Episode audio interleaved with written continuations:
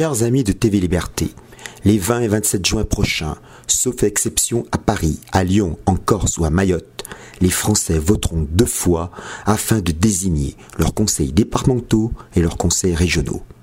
Il est rare que deux scrutins se déroulent à la même date. Ce fut le cas en mars 2008 pour les élections municipales et cantonales. Plus anciennement, en 1986, les premières élections régionales s'organisèrent en même temps que les législatives par la grâce du suffrage universel individuel et indifférencié. Une campagne électorale permanente rythme dorénavant la vie politique française ponctuée par les échéances présidentielles, législatives, européennes, régionales, départementales et municipales. En 50 ans, l'inflation électorale est indiscutable. Sous la Troisième République, le français votait au municipal, au cantonal, aux législatives, ainsi qu'au conseil d'arrondissement des départements, institution supprimée en 1940 par l'État français. En dehors des référendums, la Quatrième République et les débuts de la cinquième ne connaissaient que trois scrutins plus ou moins éloignés, municipal, cantonal et législative, marqués par une participation élevée, d'où l'actuel paradoxe plus les électeurs sont sollicités, plus l'abstention augmente. La multiplication des dimanches électoraux se complète de conditions de candidature toujours plus draconiennes.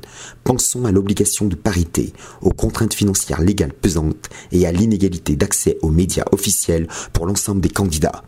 Avec l'augmentation du nombre des scrutins, leur fréquence s'accélère aussi. Le plus frappant reste le quinquennat présidentiel. Le septennat était vraiment un plancher minimal. Sous le Second Empire, les membres du corps législatif disposaient d'un mandat de six ans. Les élus locaux restent d'ailleurs très attachés à cette durée. Personne n'a émis l'hypothèse farfelue de réduire leur mandat d'une à deux années. D'élections trop fréquentes érodent l'enthousiasme civique. Il faudrait en réduire le nombre et en contrepartie allonger leur durée sans oublier l'indispensable suppression à terme des partis politiques. Un septennat serait judicieux dans le cadre municipal ainsi que pour les autres collectivités territoriales. Sur ce point précis, Nicolas Sarkozy fit voter en 2010, sous sa présidence catastrophique, le conseiller territorial avant que Flamby ne l'abroge en 2012 le conseiller territorial aurait dû siéger à la fois au conseil départemental et au conseil régional pour six ans et être élu au scrutin uninominal majoritaire à deux tours dans des cantons redécoupés. Les élections départementales et régionales seraient ainsi devenues des élections territoriales.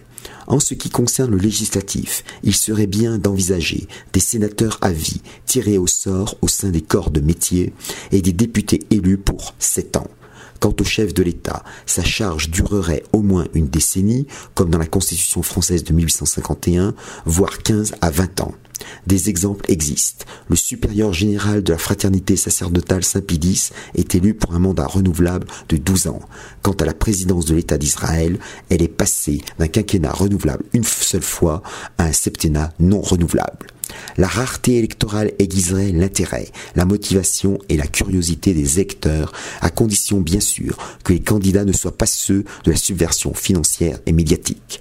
Un sévère filtrage en amont s'effectuerait pour écarter la présence d'individus néfastes au bien commun français européen.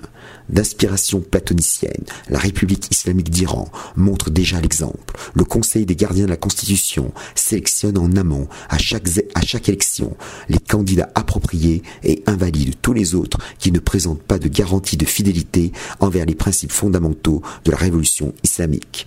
L'élection ne doit pas servir de prétexte à l'expression compréhensible d'un ressentiment momentané. Si l'élection contribue à la participation des citoyens à l'avenir de leur organisme collectif sociopolitique, trop voter avec des candidats politisés nuit à son équilibre toujours précaire. Rarifions les élections pour pouvoir pleinement les apprécier. Bonjour chez vous.